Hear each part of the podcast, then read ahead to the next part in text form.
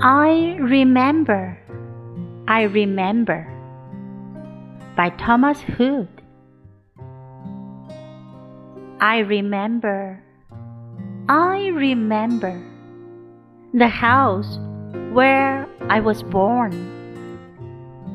The little window where the sun came peeping in at morn. He never came a wink too soon, nor brought too long a day. But now I often wish the night had borne my breath away.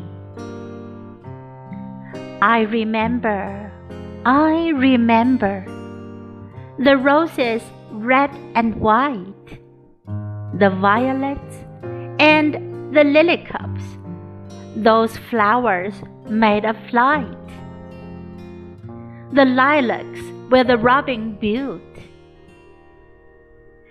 and where my brother sat, the laburnum of his birthday, the tree is living yet. I remember I remember where I was used to swing and thought the air must rush as fresh to swallows on the wing.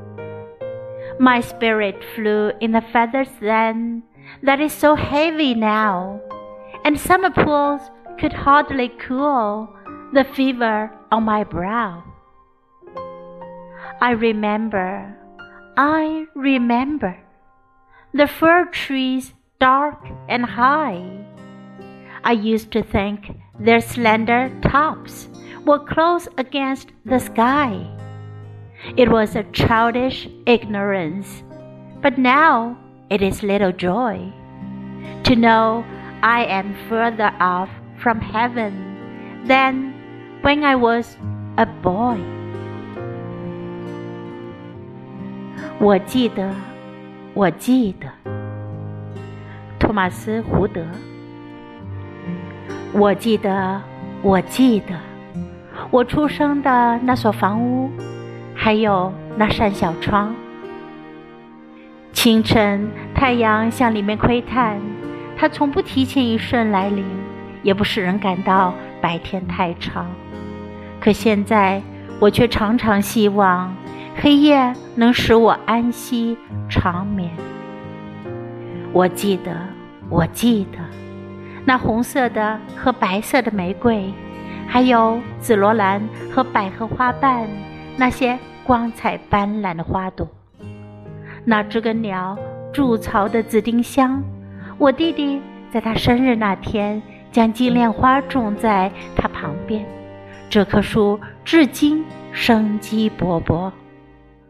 我记得，我记得，我常去荡秋千的地方，心想那扑向飞翔着的燕子的清风，必定是同样的令人心旷神怡。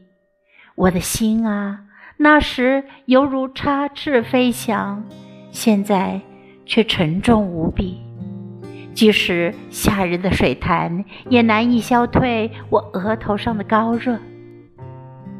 我记得，我记得，那些丛树苍郁而高耸，我常思量它们纤细的树梢，几乎紧贴着天空。那是孩子的天真无知，但现在我却很少欢乐，由于知道自己离开天国比儿时更加遥远。